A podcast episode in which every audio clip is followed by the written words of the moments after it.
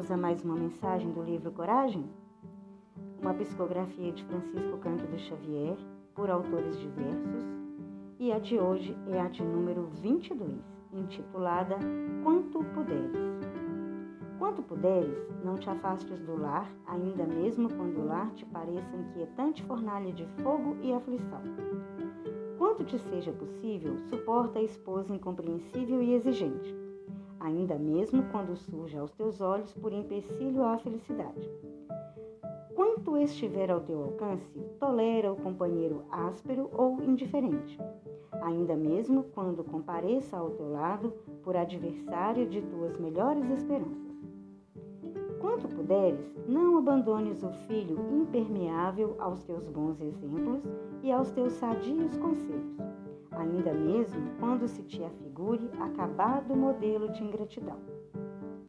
Quanto te seja possível, suporta o irmão que se fez cego e surdo aos teus mais elevados testemunhos no bem, ainda mesmo quando se destaque por inexcedível representante do egoísmo e da vaidade.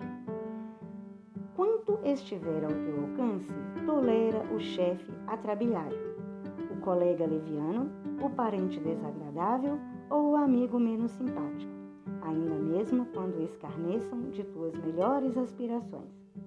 Apaga a fogueira da impulsividade que nos impele aos atos impensados ou à queixa descabida e avancemos para diante arrimados à tolerância. Porque se hoje não conseguimos realizar a tarefa que o Senhor nos confiou, a ela tornaremos amanhã com maiores dificuldades para a necessária recapitulação. Não vale a fuga que complica os problemas, ao invés de simplificá-los. Aceitemos o combate em nós mesmos, reconhecendo que a disciplina antecede a espontaneidade.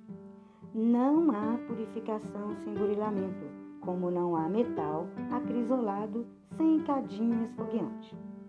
A educação é obra de sacrifício no espaço e no tempo, e atendendo à sabedoria divina, que jamais nos situa uns frente a, à frente dos outros, sem finalidade de serviço e reajustamento para a vitória do amor.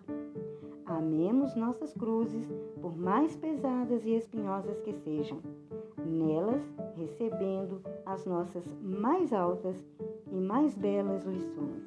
Emmanuel, desejamos a todos muita luz e muita paz.